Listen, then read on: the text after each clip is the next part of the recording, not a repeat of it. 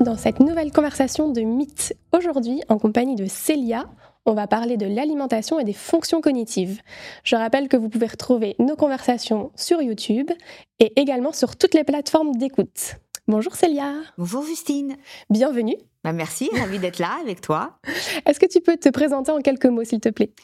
Bien sûr, donc je suis Célia Morès, docteur en neurosciences, spécialiste des questions du traitement de l'information par le cerveau et de tout des traitements de l'information par le cerveau.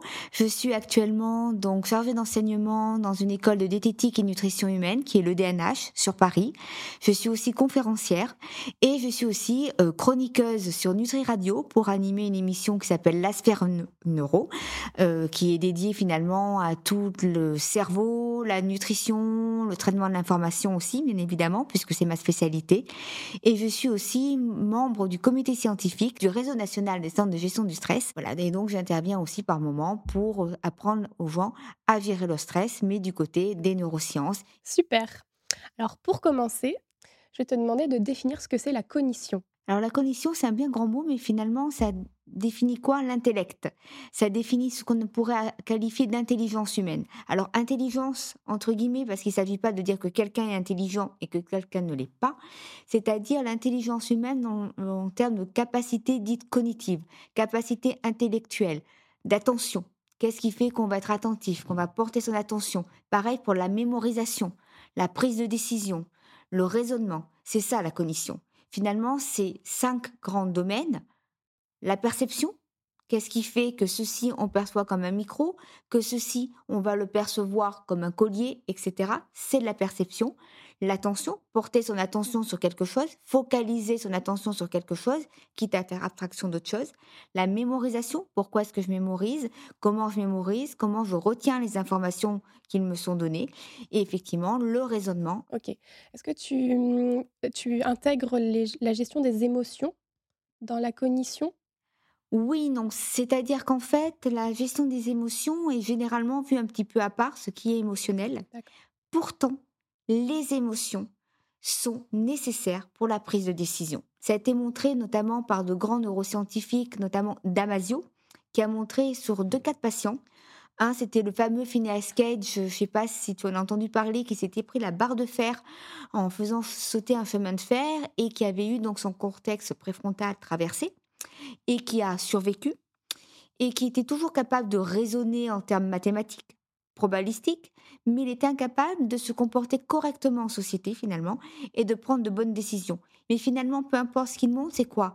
C'est que sans émotion, quand il y a une cassure dans le message entre le cerveau dit limbique, pour résumer, on va le résumer comme ça, le cerveau des émotions, et le cerveau finalement, le cortex frontal, préfrontal, qui nous aide à prendre des décisions finalement mathématiques, pures, enfin des décisions pragmatiques, on va dire, les décisions qui sont prises, ben, elles vont pas être si bonnes que ça, elles vont pas forcément être adéquates.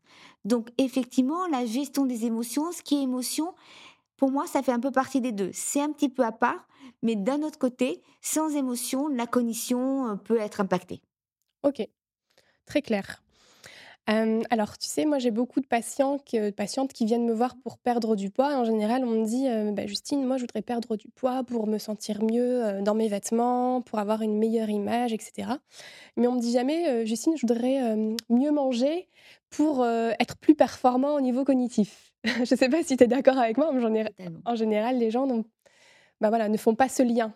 Donc, ma question, c'est est-ce que vraiment l'alimentation peut jouer un rôle dans nos fonctions cognitives? Ah, totalement.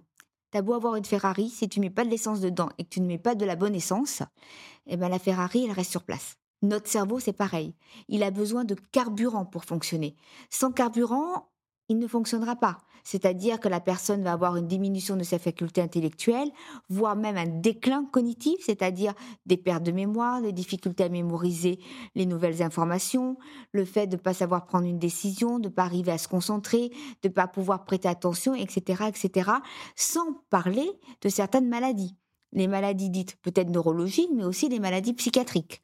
Je te donne un exemple. On a par exemple un neurotransmetteur dans le cerveau. Donc, qu'est-ce qu'un neurotransmetteur? C'est une hormone dans le cerveau. C'est comme une hormone, mais on appelle ça neurotransmetteur dans le cerveau. Qu'est-ce qui va se passer? On a la sérotonine, la fameuse sérotonine qui est impliquée dans énormément de choses, mais notamment la dépression. cette sérotonine, pour être synthétisée, elle a besoin de tryptophane. Le tryptophane, je te le rappelle, toi qui es diététicienne, c'est un acide aminé essentiel. Donc, il faut apporter du tryptophane par l'alimentation.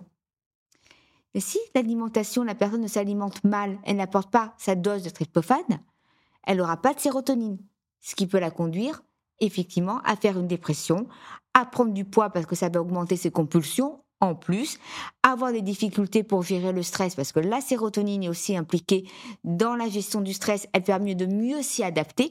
Donc tu vois, tout ce genre de choses. Et c'est pareil pour un tas de choses. C'est-à-dire que l'alimentation permet finalement, donne le carburant au cerveau pour pouvoir construire les neurotransmetteurs dont il a besoin pour bien fonctionner.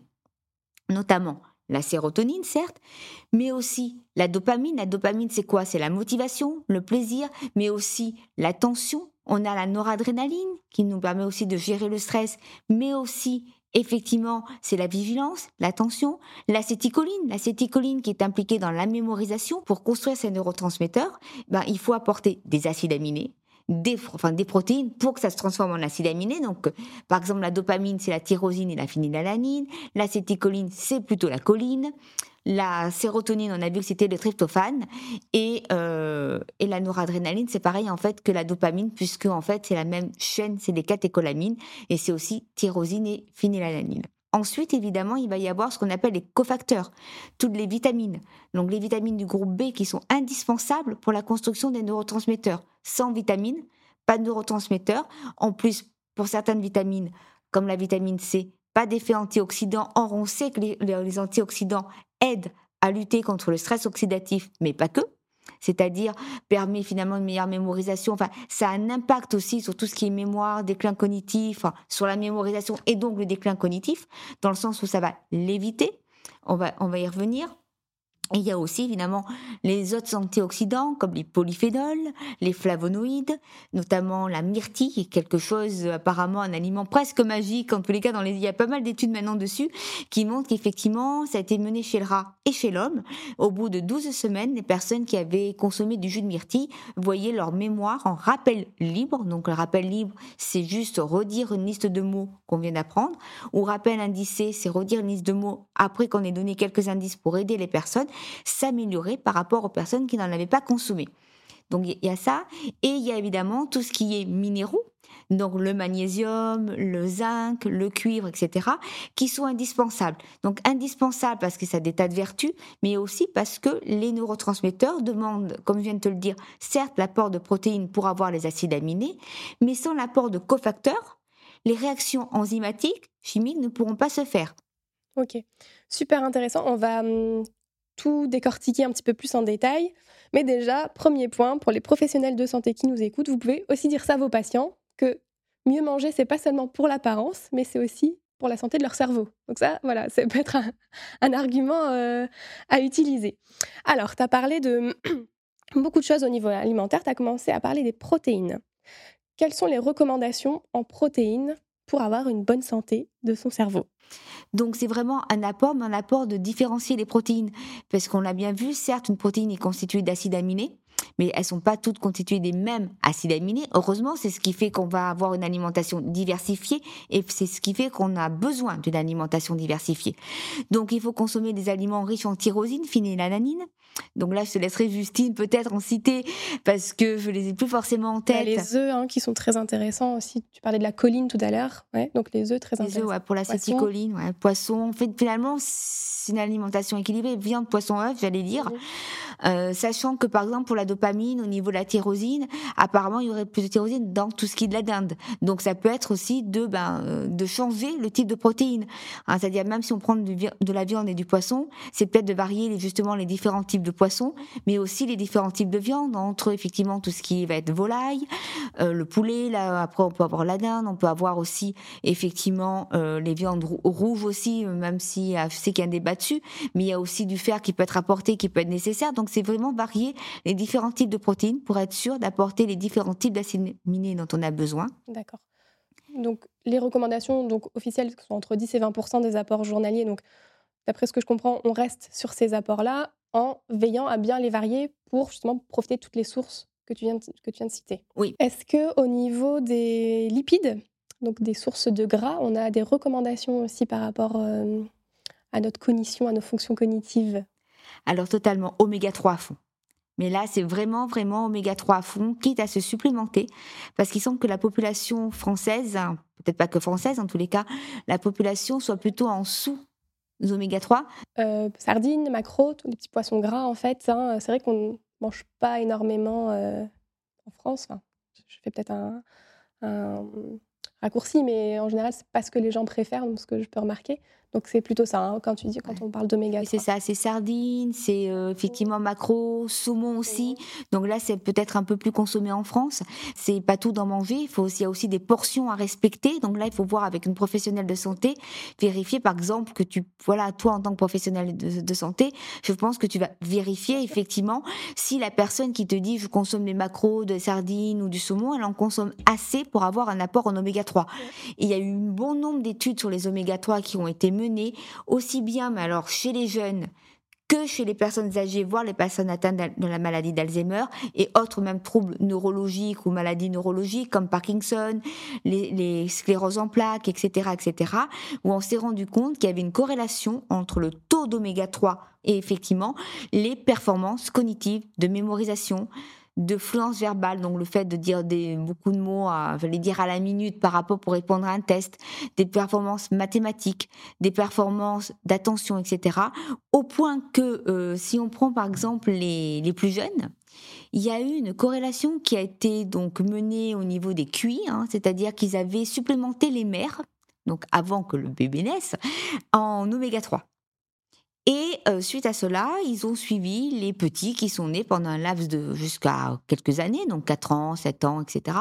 ils se sont rendus compte qu'au moins jusqu'à l'âge de 4 ans, ce qui se passait, c'est que le QI des enfants nés de mère qui avaient été supplémentés en oméga 3 était supérieur de quelques points. Alors, la différence est estompée vers l'âge de 7 ans, probablement parce qu'effectivement, l'alimentation après était devenue bonne pour ces enfants-là, donc forcément, c'était pas irréversible. Hein. Mais effectivement, ils, se sont rendus compte de cela. Pareil, ils ont comparé sur une étude sur des jeunes de 15 ans le fameux classement PISA. Je ne sais pas si tu en as entendu parler, mais pour ceux qui ne savent pas ce que c'est, c'est le classement qui permet de regarder les acquis des élèves dans le monde entier et de classer les différents pays ce classement-là, ils ont remarqué à l'âge de 15 ans que les enfants qui étaient de mères dont le lait avait été enrichi en oméga 3, qui avaient une, une richesse en oméga 3, étaient plus performants, avaient de meilleures performances scolaires que ceux qui n'avaient pas eu un lait enrichi en oméga 3 ou plus pauvres en oméga 3. Ce qui signifierait que peut-être que consommer ce type d'oméga 3 pourrait aider à lutter contre le décrochage scolaire. Pourquoi s'en priver et pas proposer des repas riches en oméga 3 dans les cantines? Ça a eu la même chose chez les personnes âgées, les personnes atteintes d'Alzheimer, où on s'est rendu compte, Justine, que finalement les personnes qui consommaient des oméga 3 avaient quoi? Avaient des taux euh, au niveau des performances cognitives, comme je te l'ai dit, d'attention, des taux de mémorisation supérieurs à celles qui ne l'avaient pas. En plus, les oméga 3 permettaient donc de lutter contre le déclin cognitif, lutter contre le fait qu'il y ait agrégation de ces plaques bêta-amyloïdes, cette formation de ces plaques bêta-amyloïdes qui sont vues pendant la maladie d'Alzheimer, donc ça a retardé cette formation-là. Il ne faut pas oublier que les oméga 3, c'est quoi? C'est le constituant des cellules, euh, de nos cellules, enfin des membranes cellulaires. Nos neurones, ce sont des cellules. Donc sans oméga 3, il peut y avoir effectivement un problème au niveau cellulaire. Ça va impacter le développement du système nerveux et notamment tout ce qui va être croissance cérébrale et aussi établissement de connexions synaptiques. On a besoin des oméga 3. Ok. Très très intéressant. Comment on fait pour savoir si on manque d'oméga 3 C'est très dur. Après, je sais qu'il y a des dosages possibles, mais je suis pas certaine qu'on puisse réellement faire des dosages au niveau des prises de sang, en tous les cas que ce soit courant. Donc, à part euh, augmenter ses apports et voir avec son professionnel de santé pour en avoir le maximum, en faisant toute attention, bien évidemment. Euh, de ne pas consommer peut-être de trop gros poissons. On y venait tout à l'heure, tu parlais des sardines et des maquereaux. Peut-être plus à consommer que d'autres types de poissons parce qu'il y a aussi maintenant le problème des poissons qui sont contaminés par le mercure. Et effectivement, où là, ça peut causer un problème et causer des déficits. Donc, il ne s'agirait pas de faire une surconsommation et de se retrouver avec d'autres types de problèmes dus à la contamination des poissons. Ça, c'est un point important. Multiplier même la consommation d'oméga 3 végétaux, pourquoi pas, avec des huiles de lin, ça peut se faire Alors même si c'est moins bien que tout ce qui est animal, en tous les cas, c'est ce qui est préconisé, hein, que les meilleurs oméga 3 seraient plutôt ceux qui viennent de l'animal, mais ça serait déjà un apport supplémentaire. Et dès qu'on peut enrichir, augmenter, ben essayer de faire. Ou alors c'est consommer des produits qui sont en fait euh, riches en oméga 3. Alors je te donne un exemple parce que je suis, euh, j'ai pas dit tout à l'heure, mais je suis aussi ambassadrice parfois pour Bleu Blanc Enfin, je suis ambassadrice Bleu Blanc Et c'est vrai que je donne juste un exemple, leurs poules sont nourries aux graines de lin. Graines de lin, c'est un apport en oméga 3, ce qui fait que lorsqu'on consomme par exemple des œufs de ce type de poules, finalement, euh, bah, ils sont enrichis en oméga 3. Donc ça peut être intéressant de vérifier surtout comment les animaux, comment finalement bah, l'animal ou les animaux ont été nourris pour voir si effectivement dans leur alimentation, ce qui a pu leur être apporté. En plus, il y a aussi un truc important que j'ai pas dit, Justine, c'est qu'il y a cette balance oméga 3, oméga 6. Et là, c'est très important parce que les oméga 6, certes, sont indispensables, on en a besoin, mais il faut que les oméga 3 soient supérieurs parce que euh, en France, malheureusement, en tous les cas, voilà, c'est plutôt l'inverse, le rapport. Et quand il y a le rapport inverse, quand il y a trop d'oméga 6 par rapport aux oméga 3, ça va avoir un effet néfaste sur les performances cognitives. Est-ce qu'il y a des populations un peu plus à risque? Donc, tu, parlais des mamans, donc, euh, des, mamans enceintes qui pouvaient en bénéficier. Je pense, moi, aux sportifs, peut-être, qui ont des besoins un peu plus accrus en, oméga 3. Et est-ce que chez les personnes âgées aussi, on peut se dire, bon, si les personnes âgées, en prenant de l'âge, on sait qu'ils aiment un petit peu moins les protéines, plus de mal. Est-ce que là aussi, ça peut avoir du sens? Oui, ah, totalement. Chez les personnes âgées, totalement, parce qu'ils se sont vraiment rendus compte qu'une personne âgée qui avait été supplémentée ou qui consommait beaucoup d'oméga 3, finalement, avait de meilleures performances cognitives, avait finalement un déclin cognitif qui était retardé, parce que c'est normal quand on est âgé de commencer à perdre ses facultés cognitives. Hein. C'est les cellules qui, bah, qui vieillissent tout simplement. Donc forcément, il y a des pertes de mémoire qui sont logiques chez une personne âgée, des troubles de l'attention, des petites choses. Mais la consommation d'oméga 3, bah, éviter ce déclin, en tous les cas, qu'il soit trop rapide. Il y a un test qui nous permet de mesurer les performances cognitives chez les personnes âgées. C'est les MM, le MMSE. Ils se sont rendus compte que chez celles qui consommaient des oméga 3 ou qui avaient été supplémentées en oméga 3, le déclin au MMSE se faisait beaucoup moins rapidement. Ok, super. Au niveau des glucides, est-ce que hum, tu as quelque chose de particulier à dire sur les glucides par rapport à, à la mémoire, à la concentration? Alors oui, totalement. C'est-à-dire que les glucides, c'est à double tranchant. D'abord, il faut pas les diaboliser. C'est vrai que souvent les gens les diabolisent en disant j'arrête les glucides, j'arrête le sucre. ça fait grossir, c'est ça. Ça fait grossir, j'arrête les glucides et puis c'est généralement j'arrête tous les glucides. Je hein. Je parle pas des sucres raffinés, ça n'en parlons pas, mais c'est aussi euh, effectivement les pâtes, les le riz, c'est le pain, les pommes de terre, comme tu dis, c'est c'est tout, c'est même les fruits, les légumes, enfin les fruits surtout. Mhm. Et en fait, c'est, je trouve que c'est dommage parce que tout à l'heure, je parlais du tryptophane et de la sérotonine. Sauf que notre tryptophane, pour être synthétisé en sérotonine, il faut qu'il passe à la barrière hématocéphalique, c'est-à-dire qu'il aille dans notre cerveau. Bien d'accord. Mais le tryptophane, c'est dur pour lui de passer cette barrière hémato-encéphalique parce que quand il est apporté par un aliment protéiné, il est en compétition avec d'autres protéines. La seule solution pour le laisser passer cette barrière hémato-encéphalique et qu'il soit synthétisé en, sérotonine, c'est quoi? C'est qu'il y ait un apport de glucides, c'est-à-dire qu'il y ait un pic d'insuline, qu'il y ait une sécrétion d'insuline. Donc on voit bien que si on arrête totalement les glucides, ça va poser problème. Quand je dis ça, ça ne veut pas dire qu'il faut manger 10 gâteaux au chocolat à la fin du repas, mais qu'il faut quand même avoir un apport de glucides.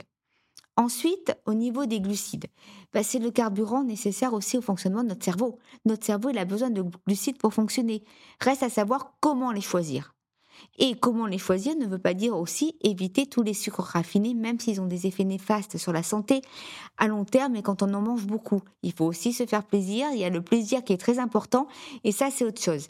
Déjà, c'est vrai qu'il y a des études qui ont montré, avec du glucose, en donnant des solutions de glucose à des personnes âgées ou non âgées, que suite à l'ingestion de solutions de glucose, les performances de mémorisation étaient meilleures. Ça a été fait en laboratoire. C'est une solution de glucose. Donc bon, je pense que peu de personnes ont envie de consommer une solution de glucose comme ça. C'est pas très appétissant ni ça donne pas forcément envie, mais ça veut quand même dire que ça peut avoir un impact positif. Ce qui va avoir un impact négatif, c'est tous les sucres raffinés parce que notamment l'impact de ces sucres-là, ça va détruire généralement le microbiote, en tous les cas la diversification microbienne. Donc l'OMS, euh, au niveau des recommandations, on est sur 100 grammes par jour, donc tu as raison de dire qu'il ne faut pas les supprimer pour autant. C'est un peu ce que tout le monde fait. Hein, enfin, on a tendance à faire, mais donc effectivement. je rebondis, tu parlais du tryptophane, des féculents qu'il ne fallait pas supprimer. Est-ce que c'est aussi important d'en manger le soir? Parce que ça, c'est le gros débat dans la nutrition, c'est les féculents sont interdits le soir parce qu'après on va dormir, on va stocker directement. Mais comme tu parlais du, du tryptophane, de la sérotonine, est-ce qu'il faut manger des féculents le soir? Eh bien oui, Justine. Eh bien oui, c'est une idée reçue et c'est même un mythe qui perdure malheureusement. Pas de féculents le soir. Les féculents vont aider à dormir justement. Les glucides aident à dormir. C'est un petit peu sédatif, donc le, que les gens pensent, bah, ça va m'endormir. Oui, effectivement, mais le soir, c'est ce qu'on recherche. Les protéines, c'est plutôt dynamisant. Donc un repas protéiné de midi va te dynamiser, va peut-être booster alors que les glucides ont un effet endormissement. Et justement, c'est agréable le soir parce que ça permet probablement de passer une meilleure nuit. Donc évidemment, attention à la quantité et à la sauce que l'on met dedans. En plus, effectivement, tu parlais, tu, as rebondi sur le tryptophane. Effectivement, on a besoin de glucides. Et quoi de mieux que des féculents? Surtout que le tryptophane et la sérotonine, euh, la, période de, synthèse qui est optimale finalement, c'est plutôt en fin d'après-midi. C'est-à-dire, c'est plutôt à ce moment-là qu'il faudrait consommer des aliments, on va dire riches en tryptophane, plutôt que le matin. Le matin, c'est plutôt la tyrosine et, euh, et le soir, vers la fin d'après-midi, plutôt tout ce qui est tryptophane. Donc, pour avoir de la sérotonine. Et rappelons-le, la sérotonine va être synthétisée ensuite. C'est un précurseur de la, de la mélatonine. Et c'est quoi la, mélatonine, c'est l'hormone du sommeil. Donc ça peut être effectivement une bonne idée de consommer son plat de féculents le soir et en revanche de diminuer un apport de protéines trop, trop flagrant, trop fort, euh, justement pour manger léger. Un manger léger ne signifie pas ne pas manger, signifie effectivement manger un repas normal, ne pas s'affamer parce que c'est le gros risque que font les gens, de dire, comme tu disais, bah non, pas de glucides, sinon je vais m'endormir, c'est trop lourd, etc. Et se réveiller la nuit à cause de la faim. Faut arrêter avec cette idée reçue et oui, consommer, si je puis dire, euh, la neuroscience scientifique vous dit de consommer des glucides de soir, des pâtes, des pommes de terre, du riz, parce que vous voulez, en une portion raisonnable, euh, juste nécessaire, et vous verrez que vos nuits euh, bah, n'en seront que meilleures. Tu m'amènes à ma prochaine question, de ce que tu as parlé là, du repas du soir, et puis tu as fait un, petit lien avec la tyrosine plutôt le matin, donc ça m'amène au petit déjeuner. Donc, bon, ça c'est pareil, c'est une surprise pour personne. On sait que nos petits déjeuners plutôt traditionnels euh, français, euh, pain, beurre, confiture, euh, ça apporte beaucoup de glucides, mais peu de protéines. Donc, qu'est-ce que tu peux conseiller pour le petit déjeuner? Alors c'est vrai que le boost de, dopamine, en fait, euh, ce serait plutôt le matin. Donc c'est plutôt des aliments protéinés. Donc c'est après bon, ça les gens, ça peut être des tranches de jambon, effectivement. Pourquoi pas du jambon le matin ou du saumon? Des œufs. Des œufs. Euh, ça peut être aussi un repas un peu lipidique. Il y en a qui prennent de l'avocat, pourquoi pas. Donc protéines le matin, ça c'est super important. On va quand même parler du café. le café. Euh, caféine, on dit que bah, justement ça peut avoir un petit côté boost euh, que ça met en éveil. Est-ce que c'est vrai? Alors oui, totalement. C'est-à-dire il y a de nombreuses études qui ont été menées sur le café. Et le café, ça montre finalement que ça a boosté les facultés attentionnelles et de mémorisation, et notamment chez les personnes qui ont euh, des privations de sommeil. Alors je m'explique, ils ont fait ça aussi chez des militaires. Donc tu te rends bien compte, c'était une étude américaine, ça a été fait chez des militaires. Et ils ont remarqué que même les personnes qui avaient été en privation de sommeil avaient de meilleures performances après consommation de caféine. Alors ils n'ont pas donné du café. Pour les militaires, ils ont donné des gommes à mâcher euh, à base de caféine. Mais finalement, c'est comme si on consommait du café aux, mêmes doses que l'on aurait pu retrouver dans une tasse de café. Mais ils ont fait ça pour des raisons de praticité.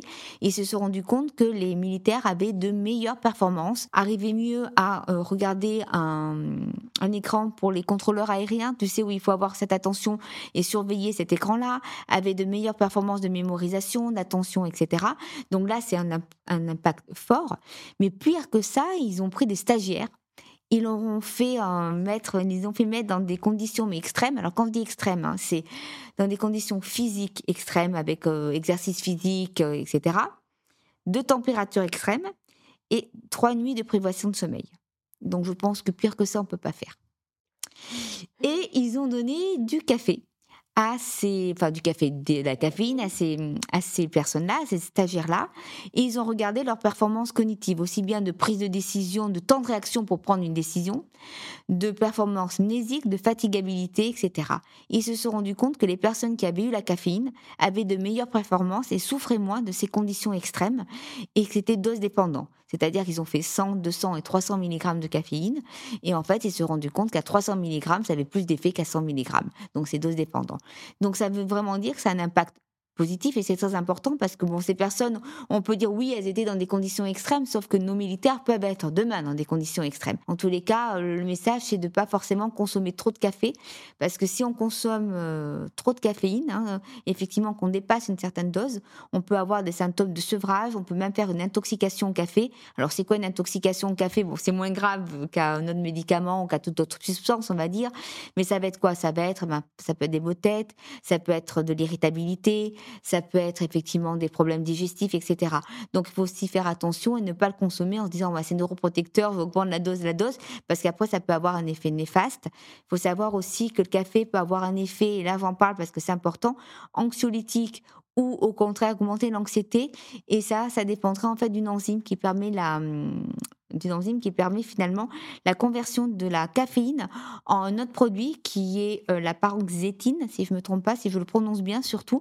Et effectivement, les personnes qui seraient dotées de cette enzyme-là et qui auraient donc ce second on va dire, métabolique, ce qui va se passer, c'est qu'elles elles auraient des effets anxiolytiques pour le café, alors que les autres non. Mais sinon, effectivement, non, les études ont réellement montré, Justine, que ça a impacté positivement, effectivement, la mémorisation, les temps de réaction décisionnelle, les temps de réaction pour faire certaines tâches et l'attention. Combien de café par jour? Entre 3 et 4 Alors, c'est plutôt à conseiller entre 3, 4 de 3 à 4 tasses de café par jour. Moi, il faudrait, vérifier les milligrammes parce que ça dépend des types de tasses consommées et mhm. du type de café. Normalement, c'est maximum 300 mg, 250 à 300 mg. Au-delà, il peut y avoir des petits problèmes. Et là où il y a un gros problème, c'est si on dépasse les 1000 mg, on peut être dans un état de confusion. Autre point important, on parle de caféine, pas seulement de café. Donc, c'est faire attention à tous les autres produits dans lesquels on va retrouver de la caféine. Donc du thé, on peut retrouver par la caféine, le chocolat, les décaféinés, où quand même il y a un petit peu de caféine dedans, donc peut-être pas assez pour que ça fasse un réel effet, mais il y en a quand même un petit peu, il faut en tenir compte.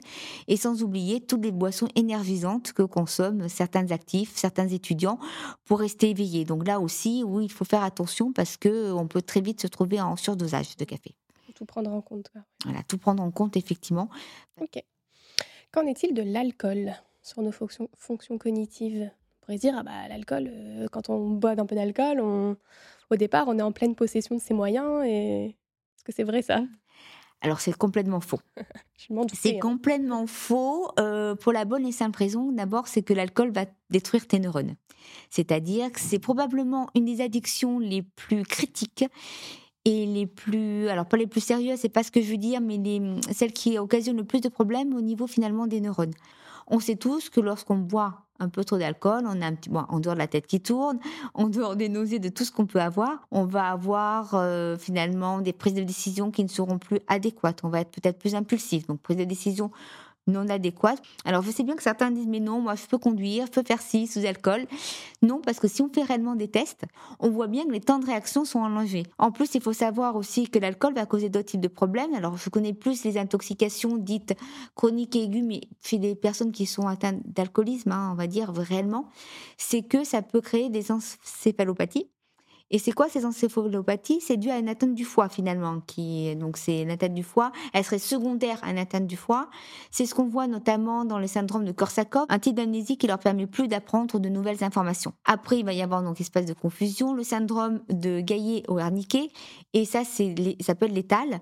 Et effectivement, là il faut un apport. Par exemple, tout à l'heure on parlait de nutrition, il faut un apport de vitamine B1.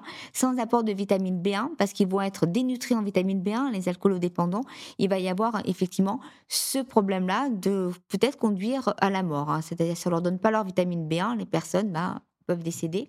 Ok. Moi, on m'a déjà dit, mais le vin rouge, c'est plein. Tout à l'heure, tu as, parlé des polyphénols, etc. dit, bah, je bois un verre de vin rouge pour avoir des polyphénols, c'est bien, non? Qu'est-ce qu'on peut répondre alors dans ces cas-là? Alors, pas tant que ça. mais oui. Alors, premièrement, effectivement, ça a été prouvé parce que dans le vin rouge, il y a du resveratrol.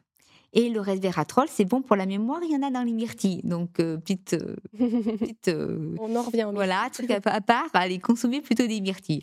Non, effectivement, c'est venu de là, consommer un verre de vin rouge de temps en temps, pourquoi pas. Alors, peut-être que c'est moins néfaste que d'autres types d'alcool parce qu'il y a tout ce qui a, il y a les tanins, il y a le resveratrol dedans, et que à choisir, c'est peut-être mieux qu'un autre type d'alcool. On va dire ça comme ça, mais l'alcool reste de l'alcool et l'alcool, non, c'est mauvais pour la santé. Et les études qui ont été menées sur le vin rouge pour montrer qu'il augmentait la mémoire, oui, il y en a eu, mais ça a été montré chez le rat. Mais certainement pas chez l'humain. Il n'y a, aucune preuve chez l'humain, bien au contraire, puisque l'alcool, effectivement, c'est plutôt mauvais pour la santé. C'est impactant. Donc, c'est pas se dire, moi aussi, voilà, je, se dire, bah ouais, bon, le vin rouge, y est droit. Et se dire, allez, deux, trois verres de vin rouge, c'est pas grave, c'est bon pour la santé. Non, pas du tout. C'est l'alcool, il faut pas l'oublier. Voilà. Très clair. Euh, est-ce qu'il y a un lien avec euh, la cigarette, le tabac? Avec les, performances cognitives alors oui, mais le problème c'est que malheureusement, alors c'est pas le tabac. En revanche, c'est plutôt un lien avec la nicotine.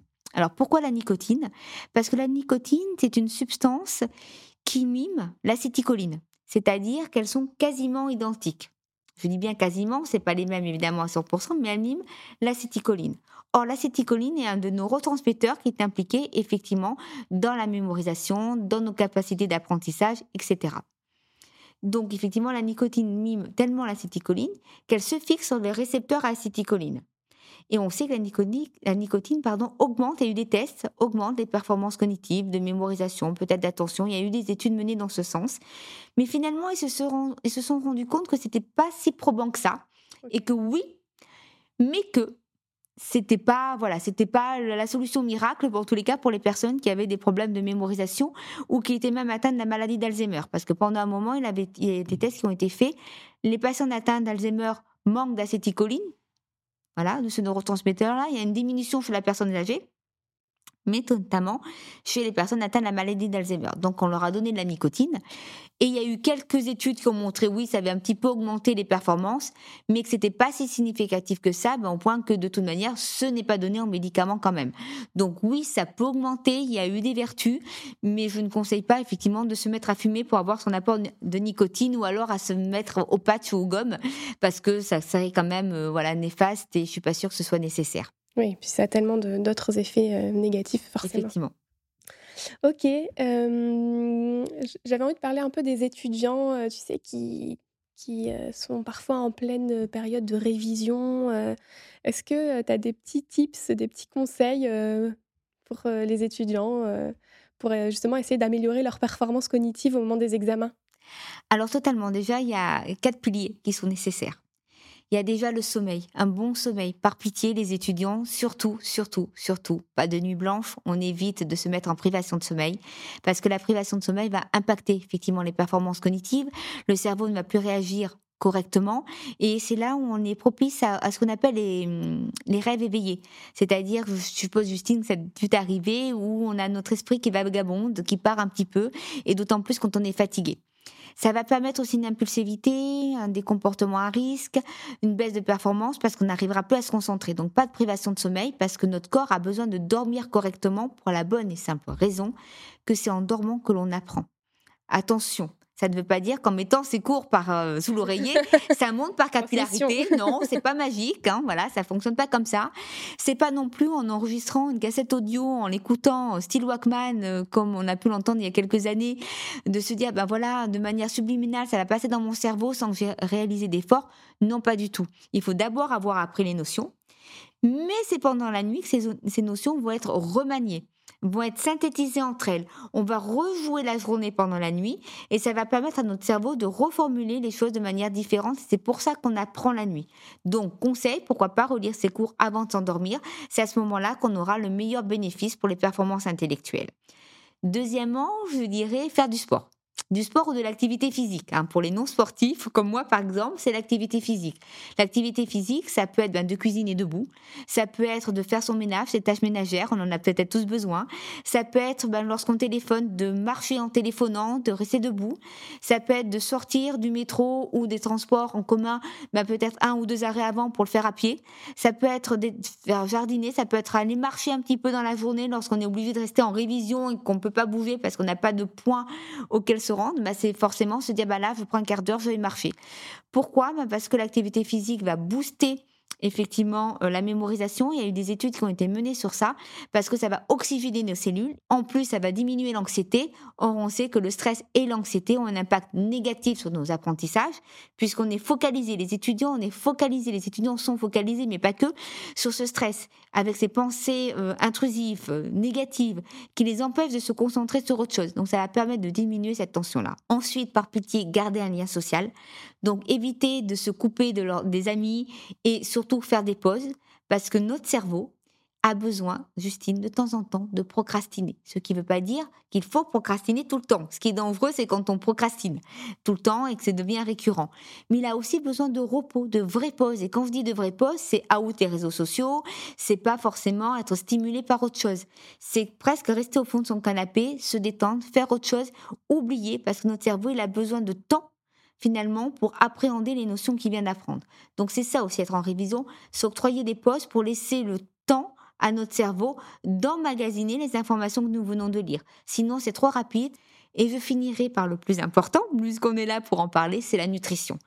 Manger correctement. Votre cerveau, il a besoin de carburant. Donc c'est manger équilibré, c'est euh, ne pas sauter de repas, ne pas manger devant son ordinateur à vitesse grand V tout et n'importe quoi avec des apports qui ne seraient pas bénéfiques pour la santé, donc soit trop gras, soit trop sucré, soit effectivement manger trop light, c'est faire de réelles pauses, manger au moins 20 minutes pour manger pour que le cerveau sache qu'il a satiété et avoir le temps de se poser en faisant attention parce que sinon ça va avoir un impact négatif et effectivement apporter les aliments qu'il faut dans l'alimentation, aussi bien protéinés, aussi bien riches en vitamines, aussi bien effectivement bah, aussi des glucides pour avoir la, bonne construction des neurotransmetteurs, effectivement la dopamine qui on en a besoin pour la réflexion, pour la pour l'attention, pour la, la céticoline pour la mémorisation, pour les apprentissages. Ça va être aussi évidemment la sérotonine. Ça va être aussi euh, bah, du GABA, hein, puisque le GABA c'est un neurotransmetteur qui est impliqué dans la gestion du stress. Donc ça va être d'apporter effectivement bah, des aliments riches en, en, choline, des aliments riches en tyrosine, phénylalanine, euh, tryptophane, un apport de glucides, un apport vitaminé des antioxydants et notamment effectivement euh, du magnésium, notamment euh, pour les minéraux et notamment du zinc, parce que effectivement le magnésium et le zinc sont dotés de pouvoirs anti-stress. Et en plus, on sait que le magnésium a un impact aussi sur les facultés intellectuelles, le zinc aussi, mais pas que. Il y a des aromates comme la sauge, le thym, etc., qui permettraient d'augmenter la mémoire, les performances cognitives et notamment le thym, qui diminuerait effectivement la formation de plaques bêta-amyloïdes. Mais je sais qu'il y a la sauge, il y a le donc le thym, il y a le curcuma qui pourrait, les curcumines qui pourraient avoir un effet bénéfique. Je sais qu'il y avait le safran aussi qui avait montré des pouvoirs sur la mémoire. Donc ne pas hésiter à aromatiser justement, à épicer ces plats. Je conseille aussi les oléagineux, tu sais, les petites amandes, noisettes, la noix du Brésil aussi pour les apports en sélénium. Euh, enfin vraiment deux noix du Brésil par jour. Je trouve que ça peut être très intéressant aussi euh, en petite collation. Oui, effectivement, les autres. Très important. Alors encore une fois, on fait attention à la quantité parce qu'on sait que bien que ça ait plein de bienfaits, euh, c'est aussi très calorique. On ne fait pas le paquet, on mmh. essaie d'éviter, mais effectivement, ça peut être aussi euh, pour euh, les étudiants, mettre dans un petit yaourt, ça peut être sympa aussi, c'est bon. Mais je suis tout à fait d'accord avec toi. C'est vrai qu'il faut en pas parler, mais les oléagineux, parce que c'est plein de vertus dans différents types de choses que j'ai citées, ça fait partie des aliments à consommer. Et ça peut être effectivement d'avoir en collation. Et je dois t'avouer que moi, euh, souvent, j'en ai sur moi.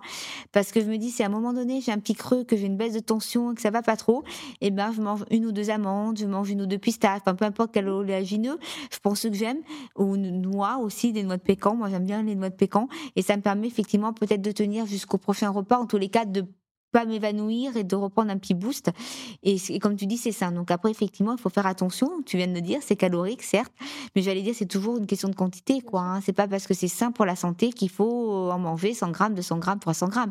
C'est qu'il faut en manger ce qu'il faut à notre corps, ce dont il a besoin, juste lui donner ce dont il a besoin. Toi qui as l'habitude, euh, est-ce que euh, dans la vie de tous les jours, tu as des exemples concrets de personnes qui, par exemple, n'optimisent pas leur, leur capacités cognitives ou qui sont carencées peut-être. Est-ce que tu as des petites choses qui peuvent te mettre la puce à l'oreille dans le comportement? Alors, c'est pas vraiment dans le comportement, mais c'est vrai que quand une personne va me dire, par exemple, en ce moment, j'ai du mal à me concentrer, j'ai du mal à faire attention, j'ai du mal à mémoriser, je suis pas à 100% de mes capacités, bah là, il peut se passer plusieurs solutions. Soit, bon, elle a un problème de santé, elle est fatiguée, etc. Mais là, c'est un médecin. Hein, déjà, la première chose, quand on se ressent ces symptômes-là, c'est d'aller voir un médecin pour vérifier s'il n'y a pas de pathologie. Hein, parce qu'il y a des pathologies qui peuvent expliquer cela. Donc, je pense notamment à l'hypothyroïdie. On sait que l'hypothyroïdie a un impact sur certaines performances cognitives, en entendant l'attention, la concentration, la mémorisation. Donc, déjà, c'est un point important. Ça peut être de stress aussi. Il faut pas oublier que si on est en période stressée, ben, ça peut jouer parce qu'on a des pensées intrusives, on n'est pas bien. Donc, déjà, peut-être écarter tout ceci et voir aussi son hygiène de vie. Et effectivement, se rendre compte que peut-être chez ces personnes-là, ben, il n'y a plus d'apport euh, effectivement correct. Il y a une surconsommation d'aliments raffinés, industriels, ce qu'on appelle les AUT, hein, effectivement les aliments ultra transformés, allez voir peut-être un professionnel. Ça, je pense que c'est important parce que c'est pas tant ce qu'on mange, c'est que parfois on peut avoir l'impression de manger équilibré, mais il peut y avoir plusieurs choses. C'est est-ce qu'on en mange assez? C'est pas parce qu'on va manger de la viande, du poisson, des œufs, des fruits, des légumes. Est-ce qu'on en mange assez? Il y a aussi la, la consommation de fibres, on n'en a pas parlé, Justine. Mais je crois que la préconisation, c'est 30 grammes par jour. Bon, ben voilà, moi, je sais pertinemment que je vais manger des fibres, puisque je vais manger des légumes, des fruits. Euh, ça m'arrive de rajouter des fibres dans certains de mes plats, mais j'ai aucune idée si j'ai le taux qu'il faut. Et si on a un doute, tout de suite aller voir un professionnel de santé, et notamment une diététicienne nutritionniste, qui saura dire si les apports sont suffisants. Le médecin saura plutôt te dire s'il y a un impact euh, à cause d'une maladie de, précise et de vérifier qu'il n'y a pas d'origine organique, va-t-on dire, ou éventuellement psychologique. Hein, si la personne ne fait pas une dépression, ça c'est autre chose, parce que si elle n'est pas bien, qu'elle fait une dépression, forcément ça va impacter les performances cognitives. Peut-être euh, faire une prise de sang aussi, donc euh, demander au médecin une prise de sang. Oui, la prise de sang chez le médecin déjà qui saura dire euh, s'il y a des carences. Quoi. Bien sûr. Et là où je rebondis sur ce que tu viens de dire, c'est sur la supplémentation, complémentation qu'on peut voir aussi. ça, on en avait déjà parlé dans un podcast sur la micronutrition. Maintenant, c'est les codes promo qui pleuvent sur Instagram. ah, j'ai un code promo pour du magnésium, j'ai un code promo pour des voilà, oméga, oméga 3 et plein d'autres choses parce que bah effectivement si on achète en utilisant le code promo, on va rapporter de l'argent à la personne qui. Mais la plupart du temps, ces gens-là, et c'est exactement ce que tu viens de dire, ne savent même pas finalement si dans leur alimentation euh, ça en contient suffisamment et qui vont se supplémenter comme ça de manière systématique. Je trouve ça un petit peu euh, limite, un peu dangereux. Donc je suis contente que tu l'aies dit et que on fait attention. On va d'abord voir une diététicienne, un diététicien. On regarde par rapport à nos apports, comment on peut optimiser déjà par l'alimentation dans un premier temps au lieu de dépenser de l'argent dans des compléments qui sont peut-être complètement inutiles. Donc euh, ça, super important et c'est bien de, bien de le rappeler. Je voudrais bien qu'on parle aussi de l'hydratation par rapport à euh, hydratation, fonction cognitive, performance cognitive aussi. D'abord, c'est simple, c'est que lorsqu'on est déshydraté, ça va impacter la cellule. Or, si ça impacte la cellule, elle fonctionne plus correctement. Or, notre cerveau, nos neurones, ce sont des cellules. Donc, si elles sont impactées et qu'elles n'ont plus un, milieu osmotique suffisant et que l'homéostasie de l'organisme est rompue, on n'est plus à l'équilibre et ça va impacter le comportement et ainsi que les facultés cognitives. Et notamment, ça a été montré chez des pilotes notamment, alors je crois que c'était des pilotes de ligne, ils les avaient déshydratés à 2-3% ou 1 à 3% du poids du corps. Ils avaient ensuite regardé leur performance, donc cognitive, en utilisant un simulateur, hein, ils ont euh, utilisé un simulateur de vol, et ils ont remarqué que les personnes qui étaient qui avaient cette déshydratation-là avaient de moins, étaient plus longs peut-être dans la prise de décision, avaient de moins, euh, des difficultés, avaient des diminutions des performances cognitives et en plus avaient des comportements peut-être moins sûrs, c'est-à-dire enfin moins sûrs. Ce qu'on appelle la sûreté dans un avion qui fait que ben, on se sent en sûreté, qu'il n'y ait pas de problème, ces comportements étaient diminués. Donc il faut vraiment faire attention à son hydratation et boire régulièrement, quitte à se forcer à boire parce qu'il est préconisé finalement de boire avant qu'on ait soif parce que la soif est déjà un signe de déshydratation et c'est notamment important de les personnes âgées parce qu'elles ne sentent pas la soif. Donc c'est peut-être important de temps en temps de les forcer à boire, quitte à aromatiser de l'eau si elles ne peuvent plus boire de l'eau seule. Est-ce que tu peux nous expliquer comment le stress, ça peut jouer sur nos performances cognitives justement? Au niveau du, du stress, ce qui va se passer, c'est que tu sais qu'il y a deux systèmes qui se mettent en place pendant le stress. Le premier système qui est un système d'alerte, on va dire, je réagis à un stress, je suis en situation de stress, avec libération effectivement d'adrénaline et de noradrénaline qui nous permettent de fuir ou de combattre. Ça, c'est un premier point. Ensuite, adrénaline et noradrénaline, qui, sont impliqués comme neurotransmetteurs dans l'attention, la vigilance. Heureusement, puisque ça te permet de fuir ou de combattre. Donc, ça te permet de faire attention et de pouvoir gérer la situation. Suite à ça, et pratiquement en parallèle, on va dire, pour prendre un raccourci, il va y avoir libération de cortisol. Le cortisol qui permet de gérer le stress plus au long cours, parfois plus le stress chronique qu'un stress aigu, le cortisol est bénéfique pour la santé, quelque part, puisque c'est grâce au cortisol, Justine, que tu te lèves le matin. Sans pic de cortisol le matin, tu ne te lèverais pas, tu resterais au fond de ton lit, tu n'irais pas travailler, tu seras apathique comme ça. Ah, je me lève pas, je ne peux pas me lever. En revanche, ce qui va devenir néfaste, c'est qu'en situation de stress prolongé, répétitif, récurrent, il va se passer quoi? C'est que ce cortisol va être libéré, libéré, libéré, libéré, libéré. Il va y avoir trop de cortisol, il va devenir toxique. Pourquoi? Parce qu'il va notamment se fixer au niveau de, des cellules hippocampiques, des neurones hippocampiques, et l'hippocampe est impliqué dans la mémoire. Donc, en devenant toxique, il va impacter effectivement, notamment l'hippocampe, une structure cérébrale impliquée dans la mémoire, donc nos facultés de mémorisation. Très très intéressant. Et bah moi, justement, mes patients très stressés, le premier conseil, tu me diras ce que tu en penses, mais premier conseil que je leur donne, c'est d'aller marcher, enfin de trouver une activité, on t'en a déjà parlé, hein. ne fût-ce qu'aller marcher, changer d'air. Je trouve que c'est, ça devrait être l'une des premières préconisations avant de penser à prendre du magnésium peut-être, ou changer, enfin avoir des changements trop drastiques, mais c'est aller prendre l'air, marcher, et ça peut déjà faire descendre je pense, le taux de cortisol. Qu'est-ce que tu en penses? Ah, totalement. L'activité physique est un bon point pour faire diminuer le stress. En plus, on va mieux s'endormir parce que si le taux de cortisol, Justine, est trop élevé, forcément, on va avoir du mal à s'endormir. Parce que généralement, le soir, le taux de cortisol diminue pour laisser la mélatonine le temps de monter et s'endormir. Mais si le cortisol est trop élevé, il va se passer quoi? Bah, C'est qu'on va avoir du mal à s'endormir. Parce qu'on va rester, ça va nous maintenir finalement éveillés. On va passer une mauvaise nuit. En passant une mauvaise nuit, on va être encore plus stressé, on va être encore plus fatigué. Ça va impacter nos performances cognitives. Donc, effectivement, une des premières choses, c'est changer l'hygiène de vie avant prise de quoi que ce soit. C'est d'abord, on va effectivement marcher, c'est de se détendre. On peut aller voir aussi un professionnel de santé, pourquoi pas tout ce qui est sophrologie, etc. Une petite technique, pardon, que chacun peut faire chez soi, c'est notamment la cohérence cardiaque. Je ne mhm. sais pas si tu en as entendu parler, mais pourquoi la cohérence cardiaque est bénéfique? Tout simplement parce que ça va impacter notre système végétatif parasympathique et sympathique. Le sympathique, en situation de stress, c'est là où il décharge notre système d'alerte. Noradrénaline, adrénaline. Mais ensuite, il faut bien qu'ils reviennent au repos. C'est grâce au parasympathique avec euh, de la décharge d'acétylcholine. On est bien d'accord. En situation de stress, évidemment, le sympathique il va être au niveau de la parasympathique comme ça.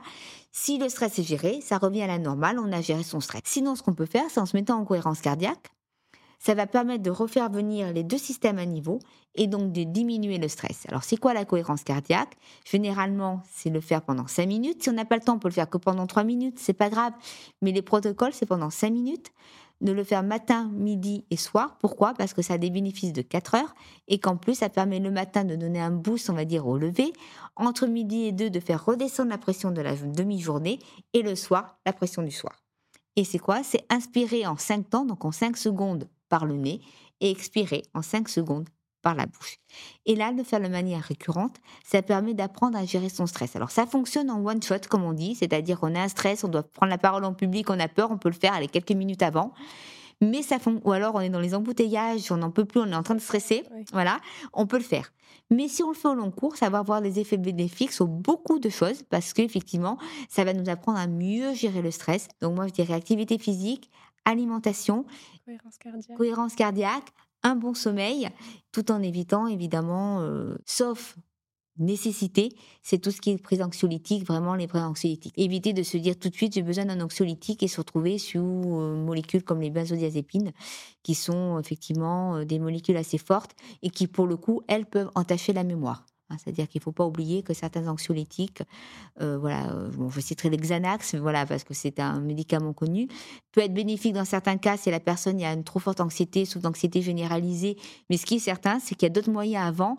Et c'est vrai que Hippocrate disait que l'alimentation, c'est ta première médecine. Alors c'était la dernière question, enfin une des dernières questions que je voulais te poser justement. Je voulais te demander s'il y avait un lien entre une bonne alimentation et certaines maladies neurodégénératives. tu viens de répondre, hein, donc euh, clair. Il y a des études là-dessus aussi qui montrent que. Ah, totalement. Toutes les maladies neurodégénératives en lien avec l'alimentation, notamment la consommation d'oméga 3, nous en parlions tout à l'heure, et le régime qui est préconisé, mais vraiment, il y a beaucoup d'études dessus, c'est le régime méditerranéen. Crétois aussi, mais il y a eu beaucoup plus d'études que j'ai vu passer sur le régime méditerranéen, mais très importantes et qui montrent que ça serait le meilleur, entre guillemets, régime au monde. Voilà. Bon, ça, c'est peut-être à toi de le juger. Tout simplement, bah, dans le régime méditerranéen, il y a beaucoup d'oméga 3, il y a la consommation d'huile d'olive, il y a la consommation de, de poissons, de viande maigre, il y a, on diminue tout ce qui apporte de graisse raffinée, etc. Donc finalement, c'est une alimentation saine. Et ils se sont rendus compte que plus les personnes étaient adhérentes à ce type de régime, donc l'avait suivi de manière stricte, va-t-on dire, et ben plus finalement les bénéfices étaient importants et ça retardait les déclins cognitifs, ça retardait l'entrée dans, la maladie d'Alzheimer, où ça pouvait éventuellement, dans certaines études, presque la freiner. Mais c'est au point quand même qu'en suivant ce régime, il y a des études qui ont montré que ça pouvait être de, de 30%, voire parfois même certaines à 60%, réduire à 60% le déclin, euh, le risque de déclin cognitif ou de rentrer en maladie d'Alzheimer, Parkinson, la sclérose en plaques, certaines autres maladies, alors plutôt la dépression aussi, la même, la, même la schizophrénie, etc., montraient que euh, finalement le meilleur des régimes, c'était le régime méditerranéen avec cet apport d'oméga 3 et de vitamine D aussi. Ah oui, bah tiens, c'est hum, vitamine D aussi, je voulais qu'on en parle parce qu'on a tendance tous, en tout cas en France, particulièrement dans le Nord, à être un peu carencé. Tu conseilles euh, vraiment euh, une supplémentation, pour le coup, quasiment systématique pour chacun? Donc oui, se supplémenter parce que honnêtement, on est rarement sur dosage. Toujours demander conseil à son médecin et faire aussi attention de la manière dont on la prend, hein, sachant qu'il y en a qui sont peut-être plus ou moins euh, efficaces. Euh, voilà, il y en a qui préconisent des ampoules, il y en a qui préconisent des gouttes. Voilà, donc moi, ce que je sais en tant que neuroscientifique et ce qu'on m'a dit effectivement, c'est que tout ce qui vaut mieux parfois en prendre tous les jours, mais moins que euh, prendre une ampoule par rapport au foie et par rapport à l'assimilation. Mais ça, c'est à voir avec le médecin qui pourra dire ce qui convient le mieux à la personne. Est-ce qu'il y a hum, mythes comme ça qui te viennent un petit peu en tête On a parlé euh, des féculents le soir. Euh, Est-ce que tu as peut-être euh, d'autres mythes liés au cerveau, performance cognitive, que... auxquels tu penses? C'est j'utilise 10% de mon cerveau. Non, c'est faux, on utilise 100% de notre cerveau. C'est faux de dire qu'on utilise 10%. Donc déjà, euh, quand ça commence comme ça, euh, on peut se poser des questions. Dernièrement, je ne citerai pas le magasin, mais il y a une publicité qui commençait, euh, imaginer si j'utilisais plus que 10% de mon cerveau, quoi. Voilà, moi, ce qui me mettait hors de moi parce que c'est un, un mythe. Toujours le côté cerveau droit, cerveau gauche hein, qui revient en disant qu'un est plus émotionnel, l'autre est mathématique. Effectivement, là aussi, il y a beaucoup de mythes comme ça où on retrouve encore le mythe de l'ananas. Donc déjà, qui brûle les graisses, voilà, c'est ça. Alors oui, oui, oui, oui, oui. Alors l'ananas, c'est effectivement, il y a un truc dans l'ananas qui peut être brûle graisse, mais c'est juste le truc qu'on mange pas. Donc déjà, c'est mal barré. euh, dire ça comme ça, puisque c'est ce qu'il y a dans le noyau, voilà, voilà. Mais ça, on le mange pas. Donc c'est des choses comme ça. Il y a des fois des mythes qui perdurent en expliquant avec des solutions, des explications toujours pseudo-scientifiques. Des petits mots comme ça qui passent bien. Euh, ah ouais, c'est un mot compliqué, ça paraît. Euh, c'est ça. Pas fiable, ouais, faire attention. Non, pas fiable du tout. Et vérifier aussi, généralement, moi, le conseil que je peux donner quand on lit des articles un petit peu vulgarisés comme cela, d'abord, c'est s'en méfier. C'est toujours vérifier les sources. Parce que finalement, s'il n'y a pas la source de l'article, euh, vraiment du vrai article, qu'on ne peut pas y avoir accès et le trouver, c'est peut-être que c'est faux. Moi, quand j'écris des choses vulgarisées, Justine, je source mes références. Donc, on peut trouver mes références bibliographiques.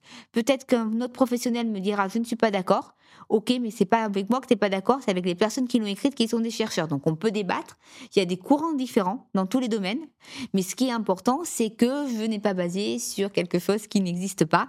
Mais l'essentiel, c'est pas de lire un seul argument parce que ça, c'est important aussi de vérifier qui l'a écrit, pourquoi ça a été écrit et de remettre en question ce qui nous est dit tu te renseignes sur quel site, donc déjà sur PubMed, donc PubMed hein, c'est PUB euh, et MED. Là c'est toute la recherche biomédicale, scientifique et là on est sûr que ça a été publié normalement dans des journaux à comité de lecture, bien qu'on ne soit pas à l'abri euh, qu'il y ait des petites choses. Mais en fait là on est à peu près sûr que c'est de la recherche académique, hein, c'est même de la recherche académique. Moi je fais attention qu'à ça. Donc là c'est certain, la plupart des articles sont en anglais. Après, je tape Google Scholar. Mhm. Ça m'arrive aussi pour aller parfois plus vite. Et puis, alors généralement, ce qui est sur Google Scholar se retrouve quand même sur PubMed. Mais on ne sait jamais. Ça dépend des domaines et des, mots. Où là, c'est que de la recherche académique. Simplement, on ne trouve pas tout sur Google Scholar parce que certaines revues, certaines maisons d'édition ont refusé d'être référencées sur Google Scholar. Quand on tape le, même mot sur Google et sur Google Scholar, sur Google Scholar, on va trouver tout ce qui est académique, finalement, des choses qui font référence avec des articles scientifiques écrits par des professionnels. Et sur Google, on trouve tout n'importe quoi. On les trouve aussi, mais on trouve tout n'importe quoi, donc il faut faire un certain tri.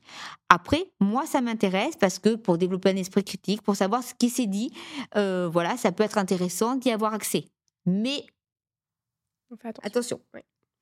Ensuite, il y a effectivement tous les sites, qui, des organisations, j'allais dire, de recherche. L'INSERM, le CNRS, l'Institut Pasteur, euh, l'INRAE. Euh, tout ça, ce sont des organismes finalement qui font référence et qui ne peuvent pas véhiculer effectivement de fausses informations parce que sur le site de l'INSERM, elles mettent en avant les recherches menées à l'INSERM. Donc s'il y a un problème, ça veut dire que le chercheur en lui-même a fait une falsification de ses recherches, ce qui pourrait être grave.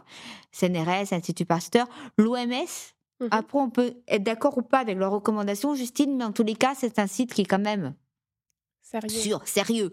On peut pas, voilà, on peut remettre, on peut ne pas être d'accord avec ce qu'ils disent hein, pour certains types de recommandations, mais c'est un site auquel on peut faire confiance, on peut le citer. Il y a aussi, euh, donc aussi dans la recherche, il peut y avoir alors que j'aime bien apprendre avec des pincettes parce qu'il est plus philosophique parfois, il peut y avoir des petites tendances, mais quand même c'est Kern, ça y ah est, voilà, qui, ça dépend. C A I R N. Oui qui peuvent être qui peut être pas mal. Moi, ça m'arrive d'en tirer quand c'est des notions un peu plus philosophiques, moins scientifiques. En tous les cas, ça a été écrit. Parfois, c'est en français. Ça fait référence à telles choses qui peuvent être pas mal. Donc euh, voilà, ça, ça mhm. peut être euh, ça peut être aussi une piste. Évidemment, ça peut être aussi tout ce qui est le PNNS. Ça peut être bon, le SQL pour les nutritionnistes finalement, voilà, parce que ben, pour tout ce qui va être euh, nutrition, plutôt SQL, hein, parce que si on tape info calories ou n'importe mhm. quoi. Enfin, moi, je sais parfois, je demande les calories d'un plat ou les calories, les calories d'un, par exemple, je sais pas moi, d'une pomme, suivant sur quoi je tombe, il y a quand même des grosses différences. Donc le SQL, c'est ce que vous utilisez en tant que diététicien nutritionniste. Donc tout un chacun, s'il veut aller voir, il bah, faut peut-être mieux aller voir là-dessus.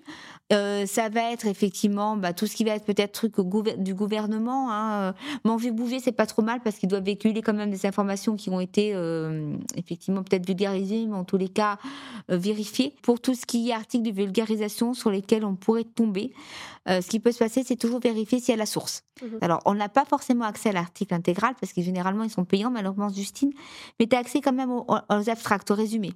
Et ça permet de voir si en fait la personne a réellement écrit l'article de ce qu'elle dit avoir lu ou pas. Parce que tu peux avoir accès à quelqu'un qui écrit n'importe quoi, qui met des articles en bas. Si tu vas pas les vérifier, bah, tu te dis. Euh, elle a mis les sources, c'est bon. Elle a mis les sources, c'est bon, mais en fait, non, c'est pas. Enfin, ça ne colle pas. Les sources ne collent pas avec ce qu'elle a dit. Mm. J'allais te dire, donc au niveau des bouquins de référence, parfois vulgarisés, on peut y avoir accès, on, peut les consulter, on peut les prendre, moi ça m'est arrivé, mais toujours, toujours faire attention à qui a écrit le bouquin. C'est-à-dire qu'en neurosciences, moi-même dans les bouquins vulgarisés que je trouve dans les librairies, si ça a écrit, est écrit par exemple pour tout ce qui est cerveau par Stanislas Dehaene, par euh, Olivier Houdet, par Francis Eustache. C'est des personnes que, que, je connais, donc je connais la réputation, je connais leurs écrits, et je sais très bien que ce qu'elles disent, je peux y faire référence, mais alors euh, les yeux fermés sans souci. Maintenant, si c'est une personne qui vient du monde, je sais pas, de la communication ou qui a fait euh, ou qui a fait autre chose et qui s'est juste formé, qui écrit un bouquin, bah, je peux peut-être me poser des questions. Ok, Célia, euh, bah écoute, merci mille fois pour ce podcast, super intéressant, vraiment. Merci beaucoup. Euh, où est-ce qu'on peut te retrouver, nous, si on veut avoir des infos, si on veut te suivre? Où est-ce que tu es active? Alors, je suis active un petit peu partout. Donc, déjà, je suis active effectivement sur Facebook. Donc, euh, Célia Mourès, tout simplement. Voilà, on peut me retrouver. J'ai même deux comptes sur Facebook. Célia Mourès Profil Pro, peut-être un petit peu moins actif, je le reconnais, mais effectivement, les deux sont actifs, surtout le, perso. Le réseau sur lequel je suis le plus actif, je terminerai en dernier, mais c'est LinkedIn, enfin, je vais commencer par lui finalement, c'est LinkedIn. C'est là où je poste le plus parce que c'est finalement euh, le compte voilà professionnel où je mets ce que je fais, où on retrouve mes activités. À chaque fois que je peux poster, je les poste. Un petit peu sur Instagram aussi.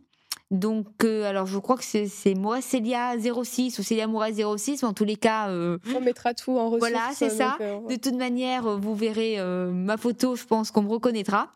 Mais effectivement, là aussi, je poste du perso et du pro, notamment quand je fais certaines interventions, quand je fais mes chronique à la radio, etc. Évidemment, pour appeler les gens à regarder, je passe aussi par ce nouveau réseau social. Et à la radio aussi, avec ta chronique, hein, c'est ça, sur euh, Nutri Radio? C'est ça, totalement. Donc, c'est euh, sur Nutri Radio, euh, j'ai une chronique qui s'appelle donc La Sphère Neuro. Donc, c'est normalement, c'est une fois par semaine. Il y a la version podcast en fin de semaine, ce qui permet évidemment d'avoir les 20 minutes finalement condensées. C'est très sympa à faire. Et je, C'est très intéressant si j'en ai écouté plusieurs. Ben, merci beaucoup Justine, mais c'est vrai que beaucoup d'émissions finalement, enfin moi j'aime beaucoup Nutri Radio, euh, les émissions, tous les, enfin finalement les chroniqueurs sont tous très intéressants et avec vraiment des informations très professionnelles, voilà donc. Célia, j'ai aussi vu que tu avais participé, parce que tu fais plein de choses, donc j'ai vu que tu avais participé à l'écriture d'un livre récemment. Oui, totalement, bien évidemment, avec grand plaisir, Justine. Donc, il s'agit de mon programme anti-stress en 7 jours. Donc, j'ai collaboré au dernier ouvrage sur le stress, euh, justement, de Thierry Thomas. Thierry Thomas, qui est un collègue donc des centres de gestion du stress, hein, il est co-directeur du réseau national des centres de gestion du stress et il est directeur de celui de l'Isère. Et il m'a proposé de collaborer à ce livre justement pour participer euh, à l'écriture et notamment à la partie nutrition et sommeil. C'est avec grand plaisir que je l'ai fait et effectivement dans ce programme, des tas de petits tips, conseils sont donnés pour pouvoir gérer son stress et de le gérer de manière optimale. Et ce bouquin s'adresse finalement à tout public donc c'est ça qui est intéressant, c'est que tout un chacun, même sans connaissance, peut lire le bouquin, appréhender le bouquin et avoir effectivement ces conseils-là et pouvoir les mettre en pratique. C'était le but que ce soit quelque chose de pratico-pratique en fait. Voilà.